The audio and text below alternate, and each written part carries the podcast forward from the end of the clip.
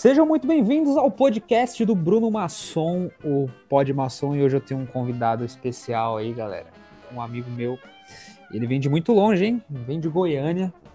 Ele que é comediante, ator, pornô, roteirista e, e o que mais vocês imaginarem. Deco Machado, senhoras e senhores. Palmas pro Deco Machado. Obrigado. É. Pode, se apresentar. pode se apresentar, Deco. E aí, gente, tudo bem? É, eu sou o Deco, eu sou de Goiânia e eu sou comediante. Esse é o meu bordão. É, eu sou comediante. Eu não sei há quanto tempo. Meu primeiro show faz oito anos, mas eu não conto que eu sou comediante esse tempo. E tamo aí tentando seguir o sonho e fracassando, mas estamos seguindo o sonho. Cara, oito anos de comédia você já tem? É. Tipo, meu primeiro show primeiro show foi dia 13 de maio de 2012, lá em Goiânia. Você fez com quem? Você lembra quem que era o elenco? Eu. Ah, você fez um show solo, assim. Você começou na É, eu, eu, eu, abri uma peça de teatro. Eu fiz sete minutos. Ah, você fez sete. Você fez tipo um open mic num show que não era de stand-up. Exato. Não, minha vida em Goiânia de 2012 até 2015 foi isso, assim. 2014, 2015 foi isso. Todo show lá era eu ou abrindo peça de teatro, ou abrindo show de banda, ou, ou fazendo show na escola, assim, entre as duas, entre as aulas, ou no final da aula. Era, foi tipo, durante dois anos foi isso. Então eu não fiz nenhum show de, de stand-up oficial até eu me mudar para São Paulo. Não tinha uma cena lá, então, nem em bar, né? Tipo, bar. Cara, nada. A, a cena em Goiânia começou há dois anos, assim. Começou a cena em Goiânia quando criaram o Guardians Comedy Club lá, que é um, cara, Sim. é um lugar muito bom, assim, é muito bom. Já fiz uns shows lá, é muito da hora, assim. Sim. Começou a cena quando começou o Guardians, assim. E só tem o Guardians também, né? É, lá só tem o Guardians, mas é Goiânia fica no circuito Goiânia e Brasília, né? Então dá. Quando eu vou lá pra Goiânia, eu faço. Eu faço Goiânia e faço Brasília. Mas fica tudo próximo, né?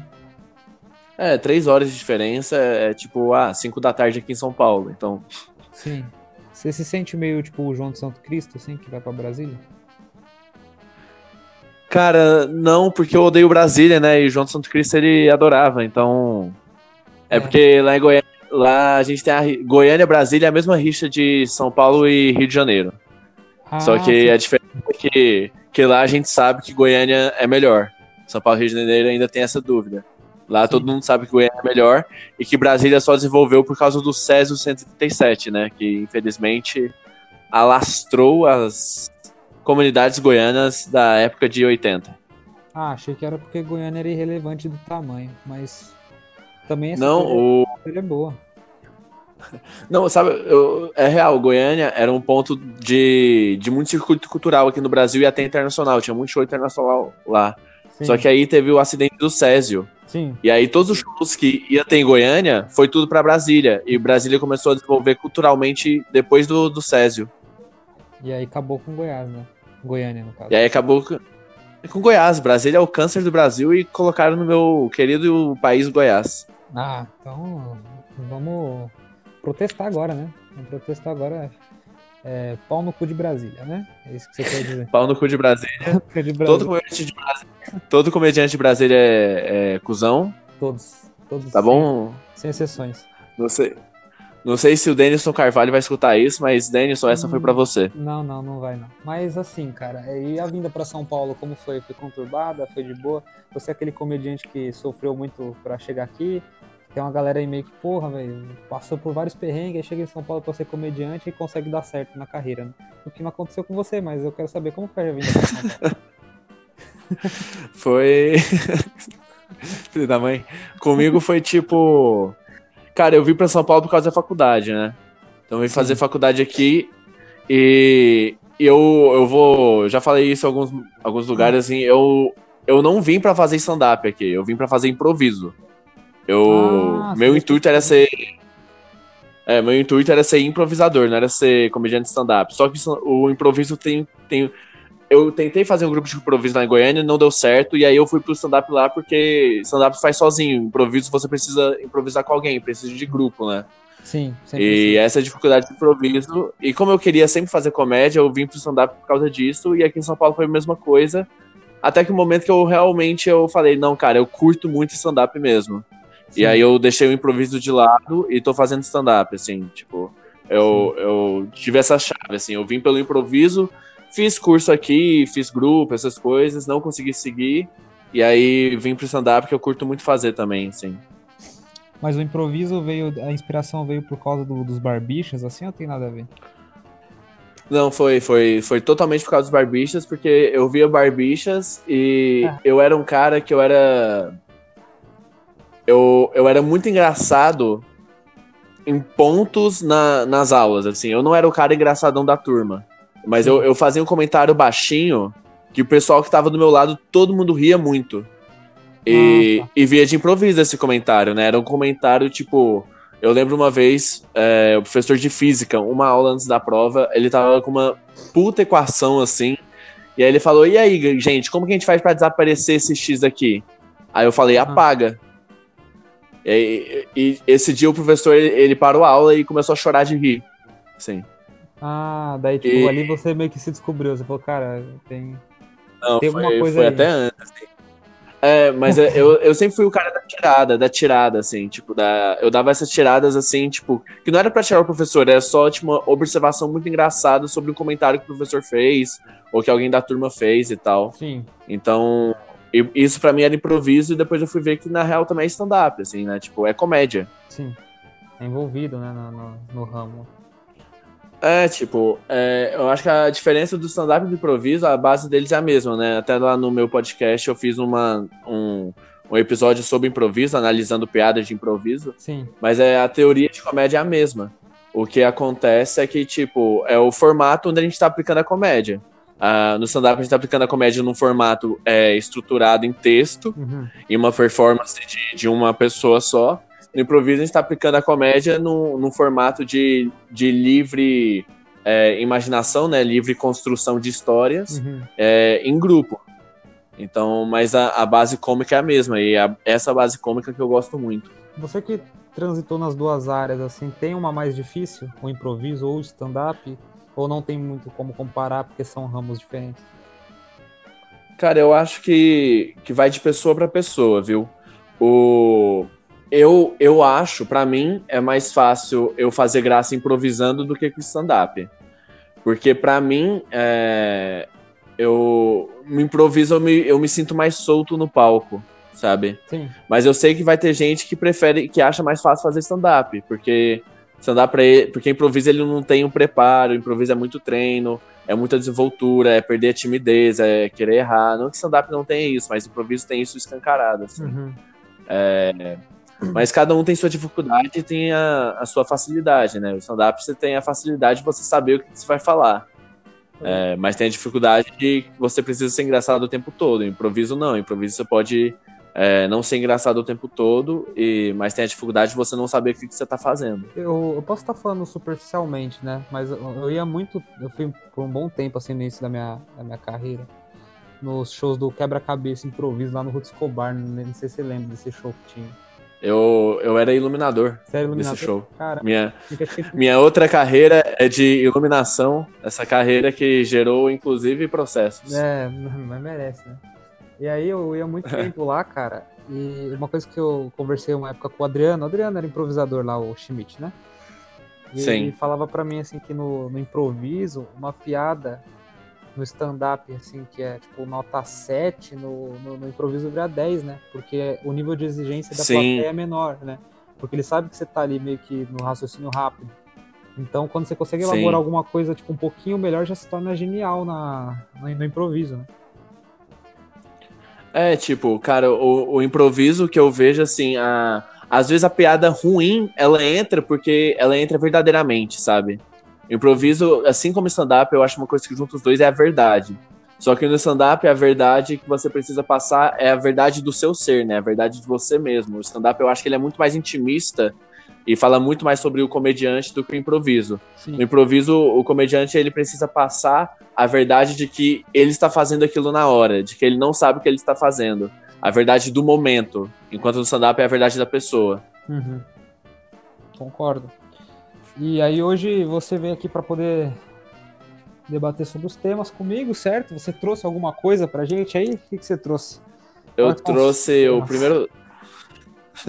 primeiro tema que eu vou trazer, na verdade, é, um, é- eu trouxe duas premissas de texto que eu tô- vou, vou aproveitar e usar você aí pra, pra desenvolver algumas piadas. Legal, gostei disso, gostei disso. E, e aí vou aí pra primeira premissa, que é. Tô tentando lembrar. Lembrei. Que, cara, eu. Cara. Eu sou um cara muito religioso, assim, e só pra justificar antes, assim, o pessoal tá escutando, tá? É, possivelmente, eu acho, assim, é, eu sou a- o comediante mais religioso que tem atualmente, assim. Porque Eu, eu, eu, eu frequento, eu acredito em Jesus, acredito em Deus fortemente, eu sou da Umbanda, né? Uhum. E eu frequen- frequentava, né? Que agora a gente tá em quarentena, mas frequentava duas, três vezes por semana o terreiro de Umbanda Sim. trabalhando no terreno e fazer retiros espirituais e minha filosofia de vida tá muito pautada nisso. Sim. Mas, é, e por isso também, é, eu questiono muitas questões da religião, assim, não só da Umbanda, mas da, por exemplo, da Bíblia, assim. A gente estuda a Bíblia na Umbanda também. Ah, E aí, na o pessoal que é mais assim, de um lado mais extremista da religião, eles falam que se vo- você morre sem aceitar Jesus, você vai pro inferno, né? hum, E todas as pessoas que morreram sem aceitar Jesus, elas estão no inferno hoje. aham. E, e eu vejo essas coisas, eu acho que é muito injusto, sabe? Principalmente com as pessoas que morreram antes de Cristo. Hum, E, cara, elas não tiveram chance. E aí eu tô tentando desenvolver alguma coisa desse lado. É De. porque nessa- na época, assim, antes de Jesus, o que que acontecia, né? É, tinha os sacrifícios, né? Pra você pagar pelos Aham. seus pecados. Então, o que que acontecia? Você, tipo, sacrificava um, be- um bezerro na época, uma ovelha, eu não lembro de bem direito, eu já tive uma aula sobre isso. E aí, esse animal, ele pagava pelos, pelos seus pecados, entendeu? Ou pelos pecados da sua família, do seu lar, na época. E aí ele sacrificava o animal, e aí meio que esse era, era aceito esse sacrifício pra Deus, tá ligado? E aí isso já, já pagava, já, tipo, já perdoava tudo. E aí por isso que veio Jesus na Terra pra poder, na realidade, no final de tudo, é evitar que morra mais bezerros, né? Eu acho que- Jesus era vegano. é, eu acho que sim. Aí, aí já é uma boa premissa, entendeu? Tipo, acho que esse lado. Aham. Ele, não, ele tava cansado de ver a galera matando o- os, os bichinhos, que eles nem tinham nem culpa. Tipo, porra, o, o bezerro não tem culpa que você traz sua mulher, tá ligado? E aí ele veio aqui Sim. e falou, mano, deixa eu morrer por vocês, tá ligado? Talvez. Mas eu acho, eu acho que, que Jesus ele era aquele, ele era aquele vegano que ele fala, cara, não, a gente é vegano, não pode comer animal, mas assim, peixe não é animal. É, Então vamos é, multiplicar os é, peixes. É bem, é bem aí, é bem por aí. Ele é, não, ele é um semi-vegano, na real. Naquela época ele já podia denominar. É, Ele era um semi-vegano, assim. Ele comia ovo, com certeza. com Com certeza. certeza. Ele é vegetariano, é vegetariano menos peixe. É, vega, é veganaço, tipo. é, eu acho que assim, excluiu o peixe, né? Tipo, peixe nem é gente. Aí, tipo, tá perdoado, entendeu? Agora, Sim. agora bezerra, pô, pô, é, é demais, né? Sacanagem. Outra coisa que eu tava pensando, que eu, eu tô pegando a quarentena pra ler o Evangelho, né? Uhum. É, segundo o Espiritismo, né? O Evangelho do Allan Kardec. Ah, sim. E, e tem várias passagens bíblicas nesse evangelho, e eu tava pensando, cara, que eu acredito em Jesus porque ele é, é muito famoso e a história dele percorreu tudo isso, então eu não acho que só foi uma coisa, um- alguma coisa inventada. Porém, tem um lado assim, tipo, eu tenho 98% de certeza que não foi mentira, mas eu tenho 2% de dúvida ali de que, se pá, não foi uma novela muito famosa na época Hum, que o pessoal levou, tipo, levou adiante, assim, tipo, é meio, sei lá, daqui dois mil anos o pessoal descobre Game of Thrones e acha que a gente vivia um Game of Thrones, assim. Ah, você acha que tipo uma. É só, é só uma historinha que contava e, o e a galera acreditou com o passar do tempo. É, a galera levou a sério demais, É assim. tipo, é tipo a galera, Eu- a galera acredita na, na, na religião do Peaky Blinders, assim, tipo, a galera achava que existia uma máfia mesmo, tá ligado? E aí Aham. o pessoal, ah, faz sentido, é, é uma boa teoria mesmo. Então, e aí eu, e aí isso me dá medo, assim, mas o mas o, o que eu defendo assim do espiritismo, né, que é que é um bando também, é uma religião espírita, né? Sim. é exatamente aquilo lá que eu tava trazendo, né? Que ah, o, as pessoas que morreram sem aceitar Jesus vão pro inferno. Isso é injusto com as pessoas que morreram antes de Jesus nascer, uhum. certo? Porque, cara, como que elas vão aceitar Jesus se elas nem conheceram o cara? E aí eu acho que é por isso que Deus criou é, a reencarnação, que é a nossa segunda chance hum. de aceitar Jesus. É o, o try again, né? É, é o, é o, é o restart, é o restart do game. Aí quando você morre no Resident Evil, o zumbi comeu o seu cérebro, tipo, a chance de você pedir perdão na próxima, tá ligado? Mas. Sim. E aí. essas são as premissas que eu tenho, assim, cara. Eu tô jogando só ideias, não desenvolvi nada assim de piada. Não. Mas é. São boas... Mais debater mesmo, assim. São boas... eu, eu, eu tenho um pouco de, de, de receio de, de, falar isso, cara, porque eu, eu já fiquei com uma menina que ela era da Umbanda, sabe? Eu fiquei com ela por, um, é. por uns meses, assim. E eu aprendi muita coisa, cara, assim, na, na da, da, religião, sabe? Inclusive respeitar mais, né? Porque a gente tem. Bom mesmo. A, a gente, é, bom. Porque eu tenho amor à minha vida, brincadeira. Porque, cara, eu, eu tinha muito medo. Sabe, sabe quando você tem medo da, da religião? Assim, por, não, por, por não, não conhecer, acho que, eu, acho que é comum até, né? Era... Cara, é muito, tipo, a primeira vez que eu fui no terreiro, cara, eu nem era, eu nem era o cara assim que, que tipo, não, é um banda do demônio, eu, não, eu nunca fui esse cara. A primeira vez que eu fui no terreiro, minha amiga me levou, eu fui cagado de medo porque eu não fazia ideia do que era. Uhum. Sim. É desconhecido. Né? E eu acho que é é, é um desconhecido que a gente só vê coisas ruins, assim, sabe? A gente só escuta que, ah, não, ali é, é do mal, tem cuidado. Isso. Ah, é do mal, eu não sei por que, que é do mal, mas tenha cuidado. E, cara, na verdade, pelo menos, é uma das coisas mais bonitas que eu já vi na minha vida, assim, ó, de, de verdade. Assim, não, na, na primeira vez que eu fui, assim, foi uma coisa que eu fui a primeira vez e nunca mais parei. Uhum. Não, eu... Parece que é craque, né? Não, mas parece mesmo. Mas, essa, mas, cara, isso é legal porque você se encontrou, sabe? E eu conversava com a, com a menina na época, assim, ela falava pra mim que, tipo, ela se encontrou ali e se ela não tivesse entrado na religião dela, da, da Umbanda, assim, ela ia morrer, porque ela falou que, tipo, teve um monte de problemas, assim. E ela foi onde ela Sim. se encontrou. E na época eu lembro que ela tava querendo, assim, já me assumir, meio que assumir pro namoro, e ela falou que eu tinha que pedir bênção, né? Uhum. E aí eu falei, tipo, beleza, eu vou na casa dos seus pais tranquilo. Ela falou, não, é pros meus pais de cabeça. E aí foi um momento muito trash, assim, eu fiquei muito em choque. E não por ser Umbanda, sabe? É porque a, o lo local onde ela frequentava ficava em Carapicuíba. Então, tipo, eu falei, mano, é meio. sabe, quando você fica com um pouco de. O, meu medo já não era mais sim. do espírito, e sim dos, dos, bandidos que habitavam lá, tá ligado? E aí sim. fui, terminou antes ainda bem. Mas ela, ela, me ensinou muito, assim, ela me mostrou, tipo, a, os pais de cabeça dela, né? Falou deles. Aí fui pesquisar uhum. sobre, sobre alguns orixás e blá blá blá. E aí eu aprendi, tipo, um pouco, pouco, mínimo, né? A gente deve ter muito mais. Ah, só quem tá lá dentro e, e, e, tem a vivência, né? Mas esse mínimo acho que já, a gente aprende a respeitar, tipo, cara, é uma religião. É, se parar pra ver assim, é, é, como qualquer outra, as pessoas elas têm ali a fé delas, entendeu? E tem que ser respeitado, né? Acho que esse, essa é a coisa mais legal que eu, eu consegui absorver no final. Assim, eu falei, eu não vou conseguir entender 100%, porque ninguém vai, quem, só quem é de lá mesmo, né? Consegue compreender, entender as coisas mais complexas. Mas o, o simples é tipo, cara, não é isso que todo mundo demoniza e, tipo, respeite, né? Que é o, o principal, né? É. Fosse qualquer outra religião. Uma coisa que, cara, é, foi muito o que você falou, assim.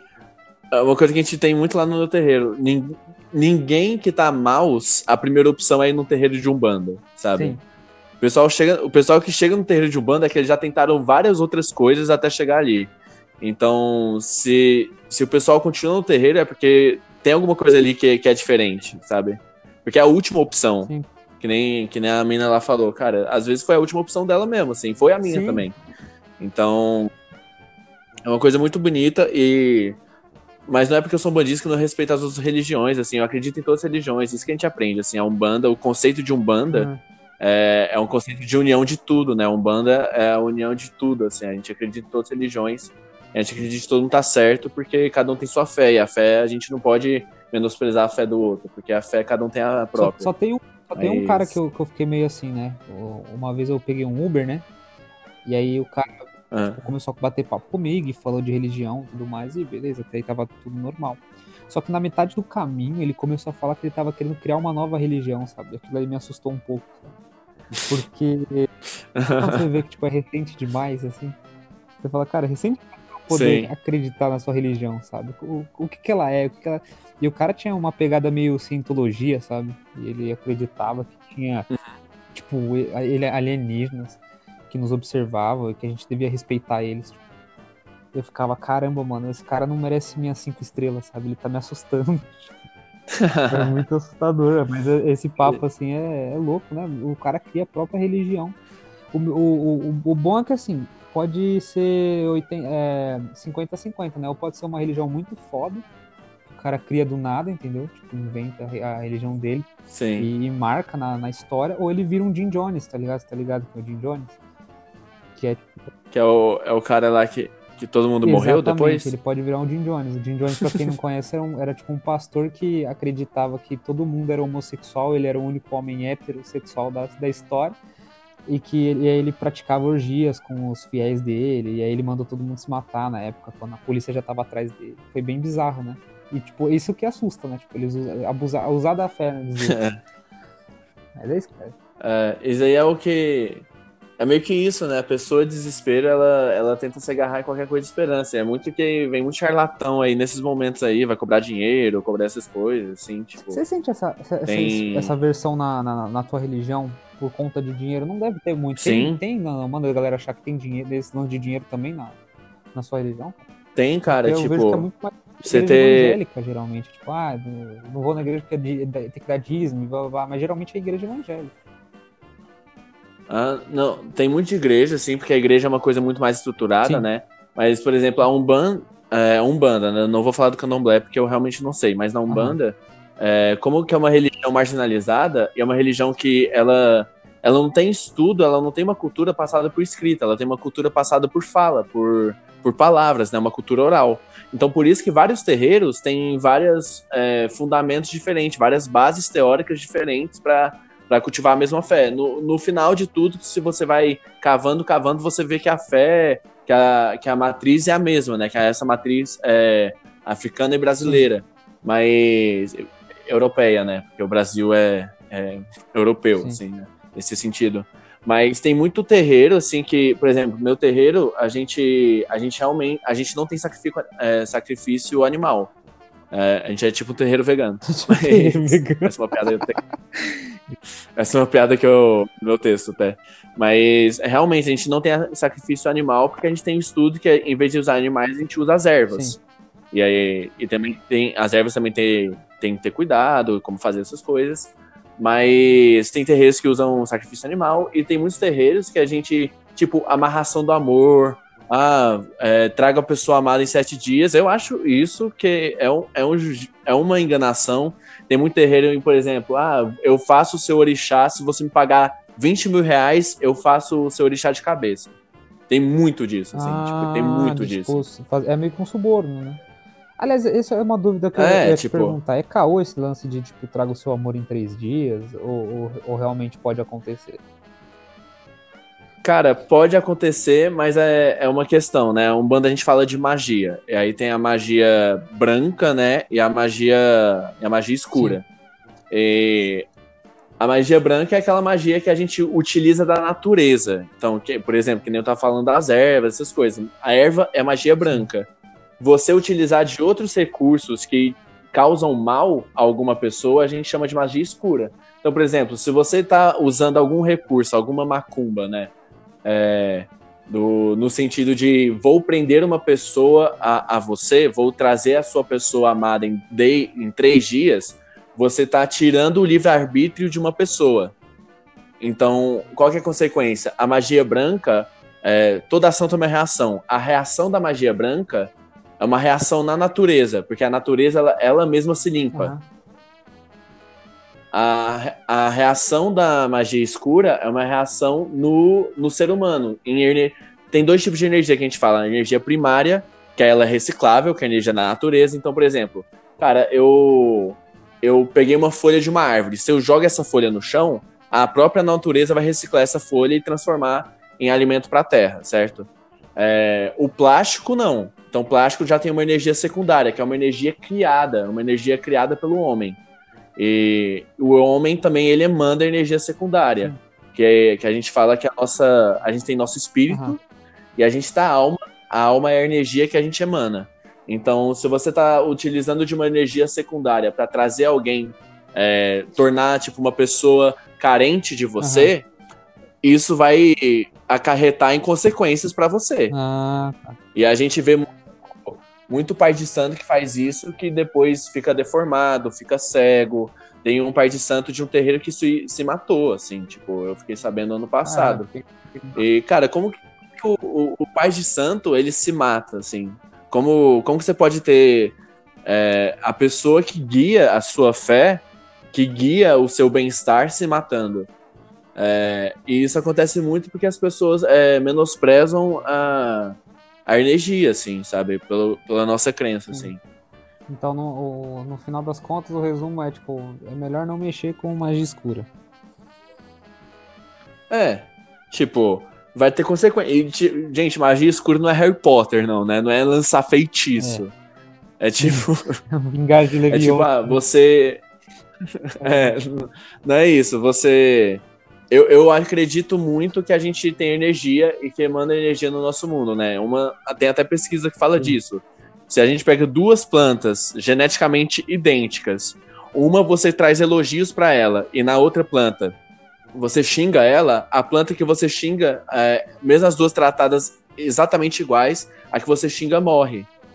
Porque você está mandando energias negativas para ela diferente, né? E tem uma pesquisa, eu acho que é de Oxford que fez essa pesquisa e Harvard também fez.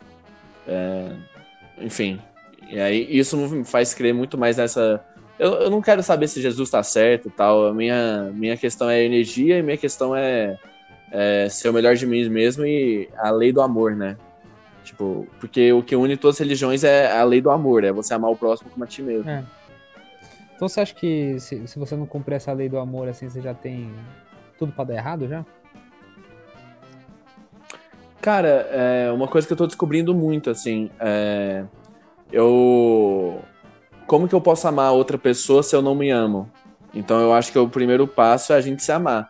Se a gente não se ama, eu acho que tudo na nossa vida não tem para dar certo, assim. Pelo menos é o que eu tenho de... Não tudo, assim, mas eu acho que é um grande passo a gente primeiro se amar, que é um...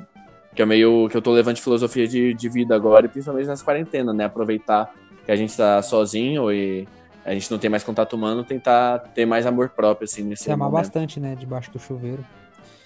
E o... O que, que, você, que, que, que você acha aí da, da, da namorada do, da mãe do Neymar? O que você acha dela? Do, do é. namorado, né? Da é, mãe do Neymar. Eu, eu, eu realmente eu não sei nada disso, só sei que ele é mais no, muito mais novo, tipo, a idade do Neymar.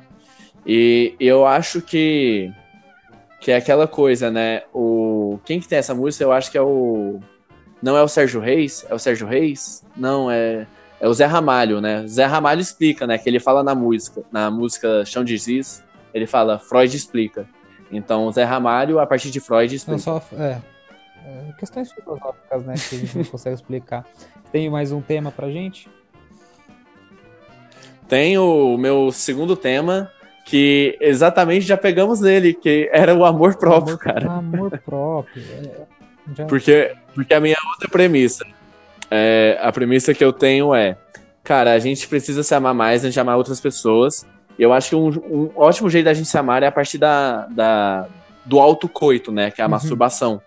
Mas tem um ponto negativo na masturbação, porque eu tenho certeza. Você, Bruno, eu tenho certeza que você já se masturbou é, pensando num, num famoso, é, pensando numa pessoa que você gosta, pensando no seu desenho favorito. Mas eu, eu, eu, eu te faço uma pergunta, Bruno Masson. Você tem amor? Você já se masturbou pensando em você mesmo? Cara. Eu acho que as pessoas tinham que fazer mais isso. Cara. Eu adoro me olhar no espelho, sabe? E. Se eu falar que eu também, abri um parênteses, eu, eu, hoje, hoje de manhã eu tava me olhando no espelho e eu falei, nossa, eu tô com é, uma bundinha top. É muito Continua. isso, assim, tipo, o, o, outro dia eu tava fazendo amor com outra pessoa, né? Igual aquela música lá do, do casal tô fazendo amor com outra pessoa. Né? Não sei se, é o, não sei se é o Thiaguinho, tanto o Alexandre Pito. Mas enfim. E aí é, tinha um espelho assim na minha frente e eu estava virado, né? E eu conseguia me ver. Em determinado momento do, do coito, assim, eu fiquei reparando mais em mim do que no momento, sabe? Então, Então eu tava muito, tipo, cara, tô incrível, assim, nessa posição, sabe? E realmente eu acho que eu faria, sabe? Mas eu só não faço porque realmente eu, eu tô num, Eu entrei num modo de, de. Como que eu posso falar? Num, num, num modo de repetição que eu fico só no, na, nas páginas de, de pornô mesmo. Eu fico vendo. Ah, tu, você é o adepto à Ah, pornografia. certeza, total, cara. Não tem como. Viciado, viciado. Nossa, cara, eu não eu- não consumo pornografia faz Mas por seis cara? anos, por, cara, por que, que que eu parei. problema, cara?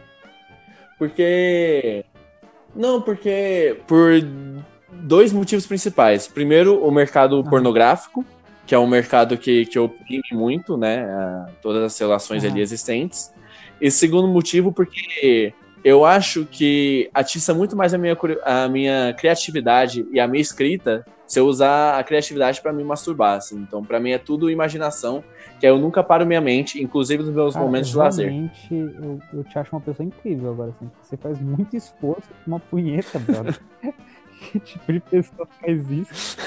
Eu realmente. Eu, cara, E às vezes eu, não, e às vezes eu faço muito esforço pra uma punheta e no, e no meio, assim, eu não sei, nossa, acontece muito, assim, não sei se já aconteceu com você.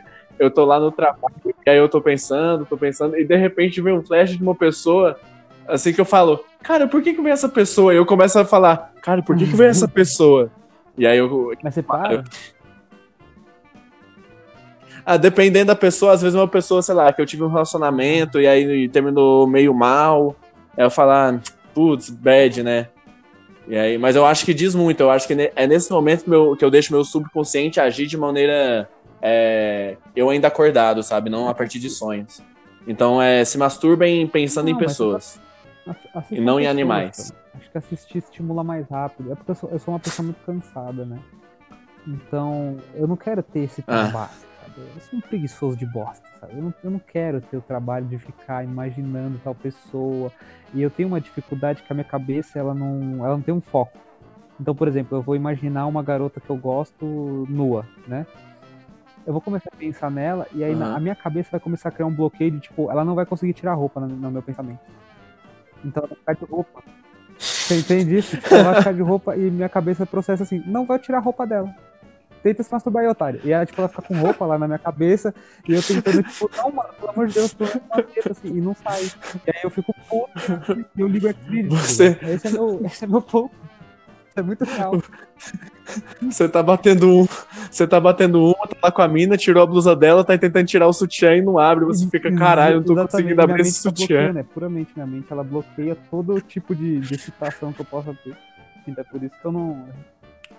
Então, mas aí. Aí é nisso que você precisa estudar improviso, que improviso ajuda muito a gente a fazer o desbloqueio de é, mente. Preciso, cara. Porque as últimas vezes foi bem trash, assim, cara. Preciso. A, a Paula Oliveira me olhando assim na cama, falando, sério? Sabe? Tipo, cheio de roupa assim. Sério? e- É isso? De raiva. E eu, cara, pra mim é muito. Facilita as coisas, porque assim, eu consigo decorar nomes também no Xvideos, se você parar pra ver. Tipo, eu sei o nome de muita atriz, pô, né? E eu acho isso muito foda. Nossa. Isso daí eu acho uma coisa muito triste. Eu acho muito triste a pessoa saber o nome de artista pornô. Eu Cara, realmente e- e acho olha, muito Eu sou muito específico, porque eu, não- eu, eu gosto muito das, das minas internacional, né? Mas tem um- umas do Brasil, assim, que realmente mexem comigo, e nem é porque elas são muito atraentes, sabe? É porque elas são esforçadas. Tipo, ter uma, uma, uma mina que ela é de Brasília, a Melissa Lisboa, ela não é a mais gostosona que eu já vi na minha vida. assim. Mas ela é muito esforçada, porque eu vi um vídeo dela que ela saiu de Brasília pra ir pro Rio de Janeiro pra gravar, para as brasileirinhas, tá ligado? E aí, tipo, ela falou toda a trajetória de vida Aham. dela, cara. E ela foi contando, e é muito triste, assim, e ao mesmo tempo legal e excitante, que ela falou, tipo, ah, com 16 anos foi minha primeira suruba, blá blá blá, e eu batalhei muito pra estar aqui, tipo, e eu fiquei muito emocionado, tipo, falei, mano, é, é a punheta mais emocionante que eu bati na minha vida. A mina, tipo, assim, Cara, já, já parou. Já parou pra pensar que o. Às vezes o, o mercado da pornografia ele é muito semelhante ao mercado do stand-up aqui no Brasil? Ah, não, não, porque meus primeiros, meus primeiros cinco minutos foi ali sentando naquele pau, mas eu não tava muito confortável, fui ganhando conforto. Depois eu parti e comecei a fazer a, a 10 minutos, né? Até que agora que eu tô com o meu especial ali no, no Xvideos, uma hora É só meu ali. É, e é cui, é verdade. Pô, A menina teve que sair de Brasília, foi pro Rio de Janeiro, porque tinha mais oportunidade de show lá. Pior que, cara, a gente nunca parou pra pensar nisso, né? E a galera acha que o pessoal do mundo É, todo as- ganha dinheiro, ganha nada, cara, ganha pouco. Até aqui no Brasil é bem mais difícil ainda de ganhar dinheiro. Não, não vale todo Sim. esse esforço. Então, se a mina saiu de Brasília pra vir pro Rio, é muito por amor, assim, né? Não é pelo dinheiro. Ela tá muito pela profissão. É muito. É muito por amor à mina fudelância, né? respeito pelo que ela faz, assim, não é igual Eu, eu É. tô ali pela zoeira, tipo, eu tô ali com a menina e falo, mano, vamos, vamos dar uma relaxada aí agora. tá? A menina não, a menina tipo fala, velho, eu quero coloquem câmeras na minha frente pra eu mostrar o meu talento, tá ligado? E aí a gente flui, tipo, é genial, eu acho genial. Essa pessoa, ela, ela respeita a arte, né? Mas eu fiquei. Cara, imagina uma noite de, de open de pornô. Open mic As de pornô. tudo. As o cara bruxando. É, cara quebra o pau do bruxando. cara. Noite É. é. tem, tem as, as piores noites, assim, cara. Uma das coisas mais terríveis que eu passei. Eu passo.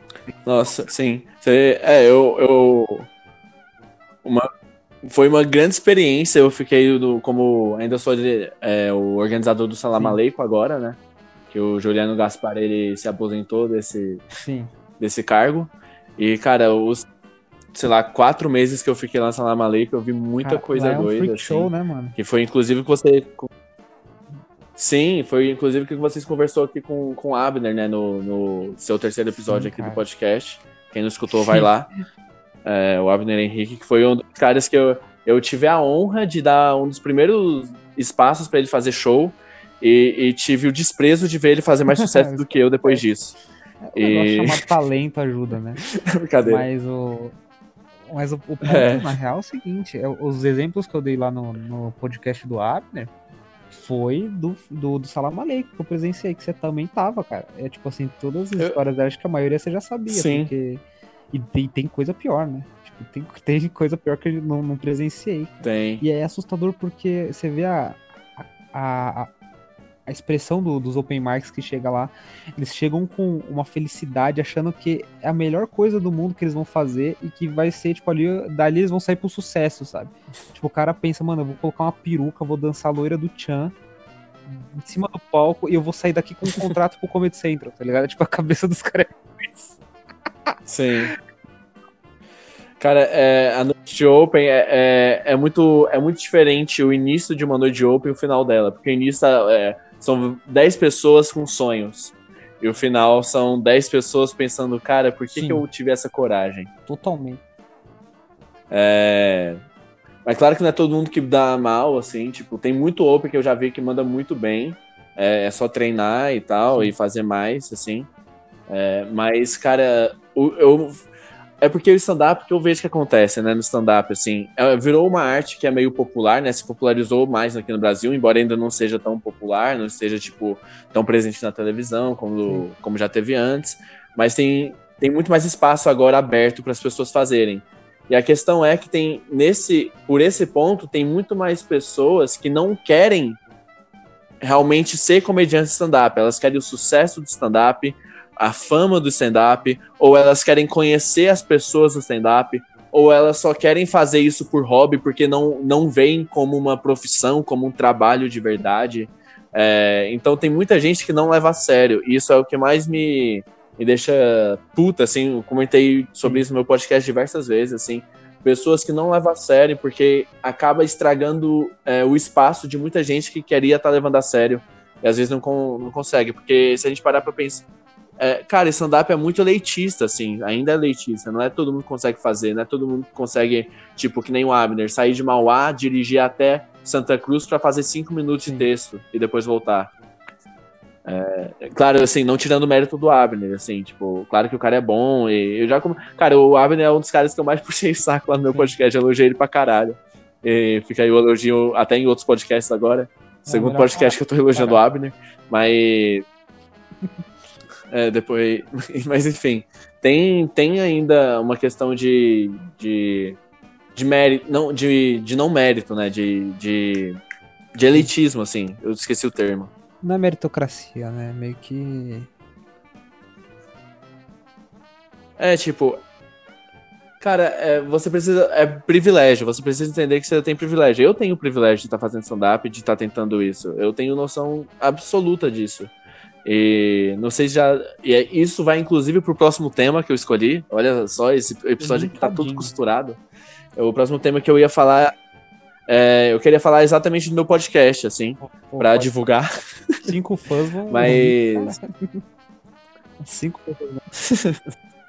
ah, cinco fãs a mais Quantos, quantos, quantas pessoas escutam Cara, seu podcast? Você tem uma noção? Porque assim? assim, tinha a primeira temporada, né? Que eu gravei no início e tal. Aí, lá na época bateu umas cento e poucas visualizações. Hoje eu não tenho noção nenhuma. Eu realmente voltei ah, agora. Pô, da hora. Né? Voltando do nada. Meu... Mas assim, o primeiro, ah, assim. o, o, primeiro, o primeiro podcast o que eu lancei, que daí eu comecei a espalhar, divulguei pra todo mundo, eu bateu umas 200 no máximo, assim. Aí as outras 100, aí eu fez tipo 50, desanimei. Eu falei, ah, não. Não é... Ah, tem que continuar. É, mas enfim, a questão é continuar. Falar, fala do seu podcast pra gente. Então, o, pra quem não tá ligado, eu sou o host do Em Busca do Punch Perfeito, que é um podcast sobre Sim. comédia, principalmente stand-up. É, e esse podcast eu comecei porque eu, eu tinha começado a ficar meio arrogante no stand-up, de que eu não precisava estudar mais, para mim era só palco, e eu fui notando cada vez mais que eu tava sendo um, idiota, assim. E o meu podcast foi exatamente. Eu fiz isso para falar. O podcast foi uma desculpa para voltar a estudar comédia. Então, a partir de podcast, de entrevista, de tudo que eu faço lá, uh, é, é, voltado para estudo de comédia. Todo meu podcast é voltado para estudo de comédia e experiências que eu tive, que eu quero passar minha experiência para outras pessoas não terem que passar pelo que eu passei. E vem exatamente disso, de eu notar que eu tenho o privilégio de, de saber que eu, de, de continuar fazendo stand-up por tanto tempo, de ver muita gente que já desistiu mesmo querendo seguir. E, e aí, por exemplo, um dos quadros que eu tô fazendo agora lá no podcast é o quadro que chama Engraçado, que, que é um quadro que eu tô traduzindo um livro, que é o The Comic Toolbox, ah, que é um livro que só tem em inglês. E muito comediante. Então, muito comediante não, não, não sabe ler inglês, não sabe falar inglês, então eu tô trazendo esse livro que é muito bom, tem uma matéria muito boa pro podcast. Claro que eu sou péssimo em fazer isso, ainda tô aprendendo, mas eu acho que é, tirando a didática minha, que é muito ruim ainda, é, eu acho que o conteúdo do podcast é ainda é bom. o pessoal não pode reclamar, e... né, hoje em dia. Tipo, o pessoal que tá no início, hoje é o que, os que mais tem privilégio de poder acessar conteúdo de comédia e estudar, sabe? Não é igual a galera que foi desmatando lá no início, Sim. pioneiros do stand-up, que teve que, tipo, ir lendo livros em inglês ou você ia na raça, né? Escrevendo material e pegando o mínimo Sim. do mínimo. Hoje em dia tem muito. Você vê que o que eu sinto, é. na real, que tem muito comediante hoje que tem preguiça de estudar mesmo, assim. De, eu quero só escrever um texto engraçado e, e vou fazer. E o que você falou em relação a pessoas que fazem por hobby, eu acho que não tem problema nenhum, sabe? Desde que elas entendam o, o onde que elas têm que ficar e, e, elas, elas não podem querer almejar algo a mais. Por exemplo, você está fazendo só por hobby, você não pode achar que você vai ficar frequentando as melhores casas de São Paulo, tá ligado? Tipo, e eles reclamam por isso. Você tá fazendo isso só por hobby, entenda que você vai sempre rodar por baixo até você mostrar pelo menos que tem um talento ali suficiente para poder chegar nesses lugares, né? Tipo, não, não adianta o cara ficar. O que eu vejo é que o cara reclama, Sim. assim, tá fazendo show lá e não, não faço comédias, não faço hilários. Pô, lógico que não, você não tem talento para isso ainda. Isso, isso se molda com o tempo. Nem eu tenho essa prepotência, mesmo, tipo, tendo três anos de comédia, e eu consegui fazer algumas eu comecei a fazer Nem eu tenho, cara. Com, com o passar dos anos, cara. E mesmo assim, eu, eu sempre me mantinha assim. Eu, eu sei que meu nível ainda não tá ah, no, no ápice suficiente para poder ir nesses lugares, sabe?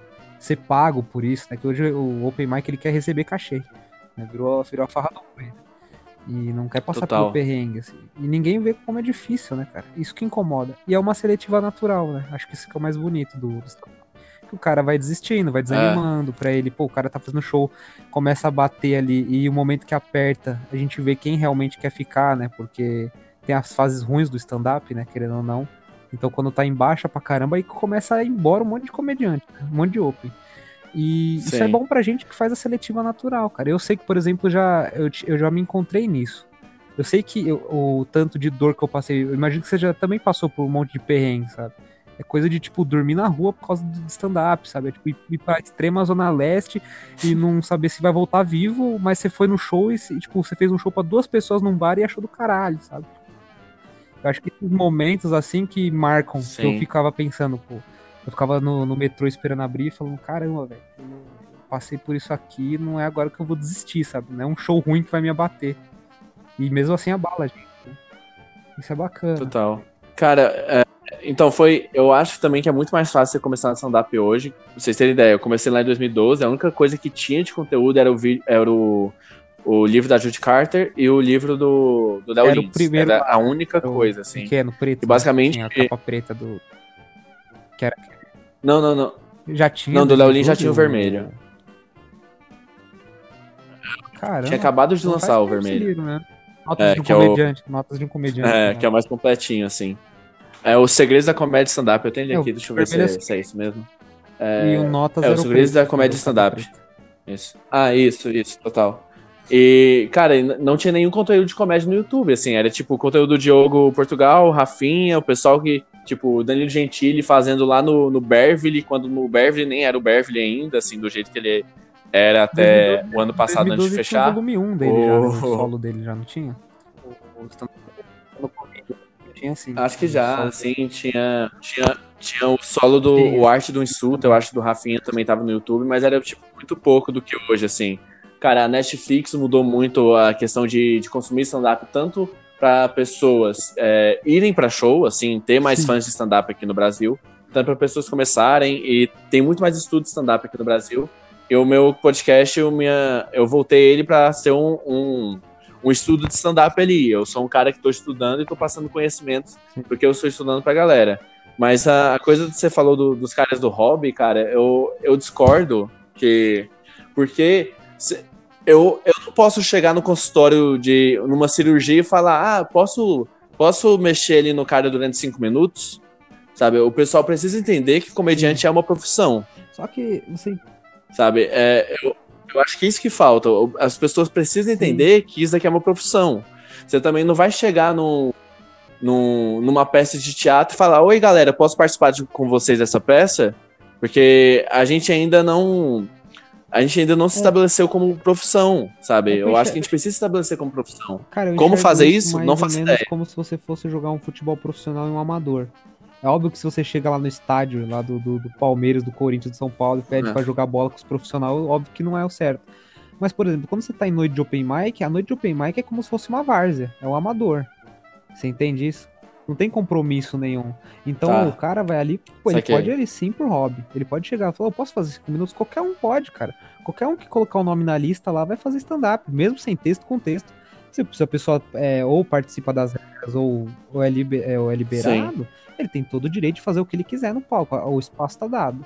Só que ele não pode exigir que ele, tem, que ele vá ser um jogador profissional. Você entende isso? O profissional, tá, profissional ele é mais que, eu é acho outro que, nível, acho... é outra questão de tipo você se destacar no meio dessa várzea, que é o, a noite de open mic, e aí sim, você, aí naquele, naquele outro status ali, sim, eu concordo contigo. É tipo assim, a, ali só vai fazer cinco minutos quem já tá na, na fase já de, de, transição, que tá, tá melhorando, já tá chegando pro profissional. Ali não, não, tem, como, não tem espaço para amador. Ali eu entendo. Okay. Aí eu concordo contigo. Tá. Ah, não, é, concordei que eu acho que o limite disso é tipo, a pessoa é mendigo e é meio louco e vai bater no dono do bar, aí não pode é, fazer. Já falou dessa história, mas é, é limite. Né? Assim. Tem limite. é. Eu acho que é, esse é o limite. Eu acho que esse é o limite. Mas é. Mas, cara, é, eu, eu comecei a ter mais essa ideia, assim, de, de menos gente fazer quando ah, eu virei a Damon de Salamalei. frustração, né? Porque, tá. cara, é, não, porque o, o cara não leva a sério, fica, fica, não fica respeitando regras do grupo. Aí eu dou uma comida no cara, o cara vai lá e divulga um, um vídeo é, me queimando. Aí, aí também não, não dá pra. Ah, não, aí eu preciso é, me defender, né? Sempre vai ter, né? Isso aí não tem. Meio que isso. Não, não tem É, sempre. Mas então, o, eu queria até ver qual que é. Por que, que você tá fazendo esse podcast? Porque o meu é pra, pra estúdio de comédia. Qual ah, que é a minha, a minha tua, vibe tua vibe de podcast? Real, é o meu, meu, desafio do, do meu QI, né? Do meu nível de inteligência. Porque quando eu trago, quando eu deixo a pessoa ter a liberdade de selecionar três temas, é, a chance do universo dela é, ser desconexo com o meu é grande. Então ela tem muitas ideias para trazer. Então, por exemplo, o Abner trouxe no podcast dele é, sobre filmes é, russos, se eu não me engano, filmes, alguma coisa assim. Cara, isso. Sim. Eu, da União Soviética na, no meio da Guerra. Preciso, cara, eu preciso estudar um pouco mais sobre isso. E aí você vai atrás, entendeu? O lance para mim é sempre aprender, aprender algo novo. Você trouxe hoje religião, por exemplo amanhã pode vir uma pessoa e trazer sobre outras questões e isso vai me, me, me alimentando mais, sabe? E melhorar mais pessoalmente, né? O meu pessoal. Não, não só trazer conteúdo pra, pra galera e falar que eu tô criando conteúdo, mas assim, eu aprender um pouco com cada um que vai, que vai vir aqui, que eu vou receber. Eu acho essa ideia interessante.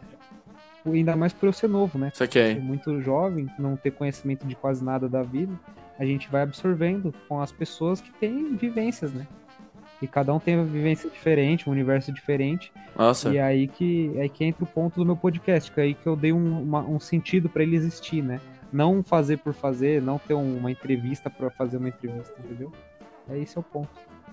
Pô, que da hora, eu curti. Então, eu perguntei pra, pra realmente saber, assim, que eu queria saber mais a tua visão, assim, porque minha visão foi essa, né? Passar conhecimento. Sua visão é mais aprender também, que também tem um pouco da minha, né? Eu tô passando conhecimento Sim, porque eu, eu tô indo atrás de aprender. Assim. Com a, eu Mas aprendo é... com a pessoa que tá entrevistando. E a pessoa que tá entrevistando tá passando conhecimento para quem vai ouvir também, sabe? Isso que é legal. Tipo, é o que a gente falou, é, é, é muito grande, Sim. né, cara? Os universos, as pessoas têm. Cada um tem uma visão, cada um tem uma ideia. E a gente vai absorvendo de cada um. Sim.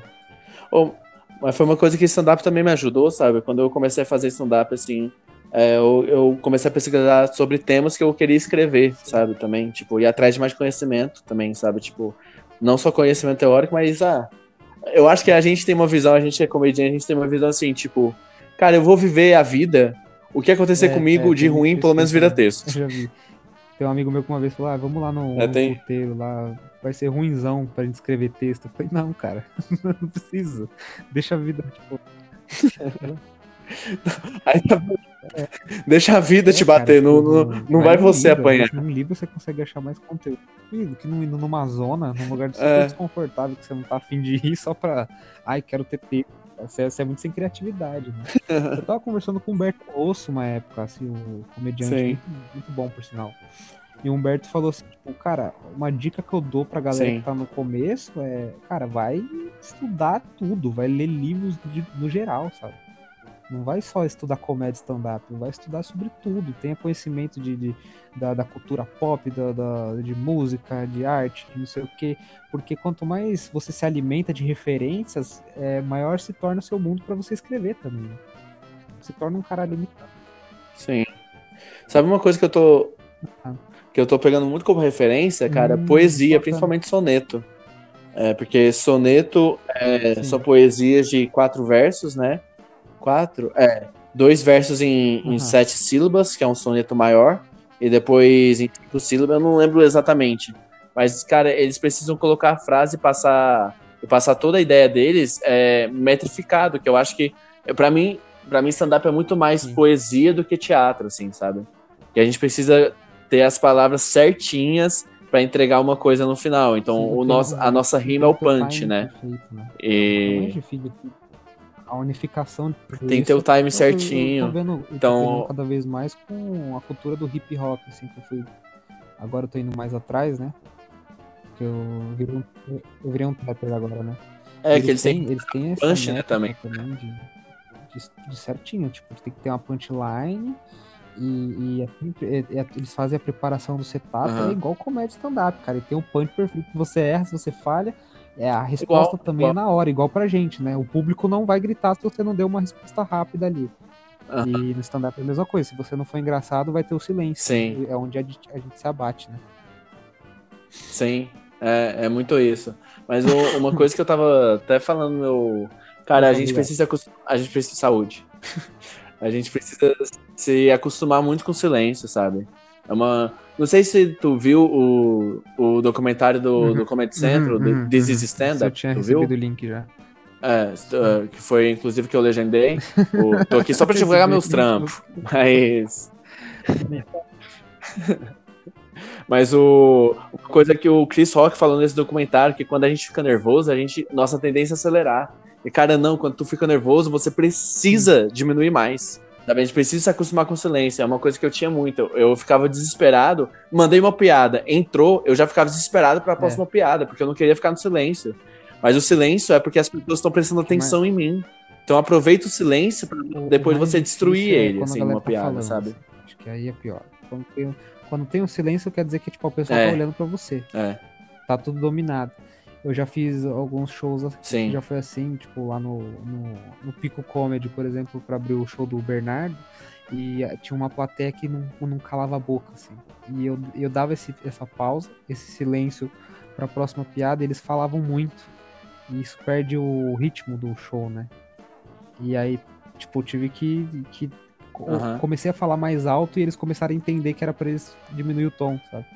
Eu não fui grosso, não fui nada. Mas é mais nesse sentido, assim. Sim. Tem que sempre procurar uma saída. Tem gente que vai lá e ataca os caras, né? Eu nunca acho que a melhor saída é atacar a plateia, porque a chance, a chance de dar errado é muito grande. Cara, eu, eu, eu sempre ataco. eu sempre ataco sem querer. Pra mim é tipo, pra mim eu tô tirado no cara, mas pra mim, pra mim, assim, claramente eu tô zoando. E pra plateia é, é tipo, caralho, ele falou isso. Tem gente que se ofende, né? Meu Deus, eu já perdi várias plateias, assim. Foi um aprendizado que eu tive muito salamaleco, né? De fazer MC, de aquecer a plateia, foi esse, assim, cara. Você precisa ser o cara que vai fazer carinho na plateia ali pra, pra poder domesticar eles, assim. Tem lugares que o stand-up é muito mal falado. E eu percebi que com regiões que não é tão tradicional uhum. stand-up, principalmente em regiões periféricas, assim, e aí começa a gerar um certo preconceito, cara. Uma vez eu fui fazer show no Grajaú e foi longeão Grajaú. Longe, lugar. longe e, bem assustador. E aí eu cheguei lá no, no bar para fazer o show e a galera não sentou na frente. E eu era o mestre de cerimônias, né? Eles sentaram tudo afastado, assim, tava lotado o show, tava cheio de gente, Nossa. só que todo mundo afastadão, assim, tipo, uns dois, três metros da gente, de mim, assim. E aí, tipo, eu falei pro pessoal, falei, gente, por favor, vem sentar aqui na frente e tal. Aí um gritou lá no fundo, tipo, não, não, você vai zoar a gente você vai zoar nós e a gente não quer isso tal. Eu, tipo, puta, eu falei, não, calma, eu sou amigo de vocês. Vamos... Aí comecei a, tipo, puxar um por um, todo mundo tenta. Aí eu fiz aquele, é. aquele esquenta, tudo mais, conversei com a galera, a galera foi percebendo que não é isso o stand-up, né?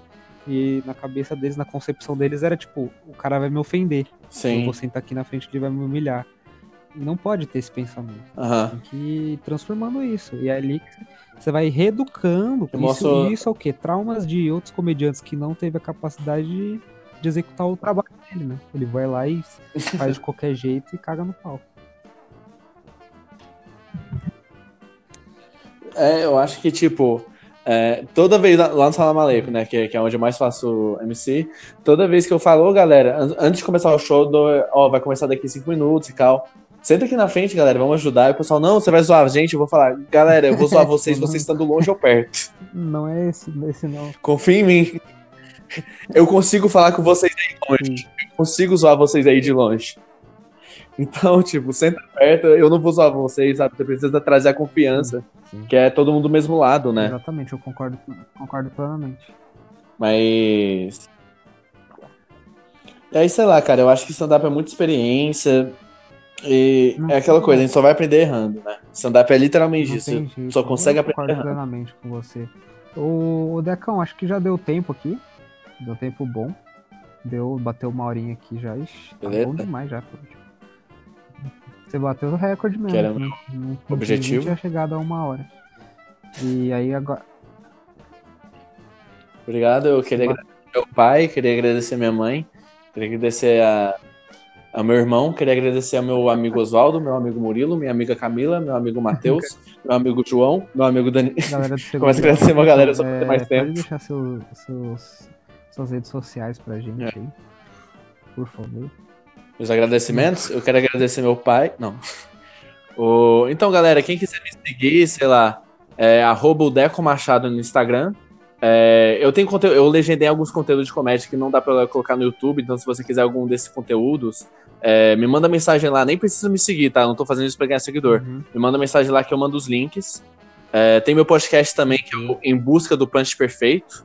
Tá em todas as plataformas de podcast, menos no Deezer, porque o tá Deezer no não me ama. E... e é isso. Mas o meu tem mais seguidores. É É, mas o meu mesmo Mas- assim tem mais seguidores. Mas sim é mais bonito. Hum, Então- entendi. O meu bumbum tá muito Não, show pra cara. você falar Tá bom, isso. você ganhou no argumento. É, É isso, arroba o Deco Machado, hein? O Deco tá Machado. por aqui mais um podcast. Semana que vem tem mais, vou soltando um por semana. E como não tem ordem de quem eu vou soltando, então não vou falar quem que é o próximo da próxima semana, entendeu? Então, tipo, próxima semana é a pessoa que vai estar lá, entendeu? Vocês esperem ansiosamente ou não. E muito obrigado a todos que ouviram até aqui. Um grande abraço e até mais. Falou, gente, fica em casa.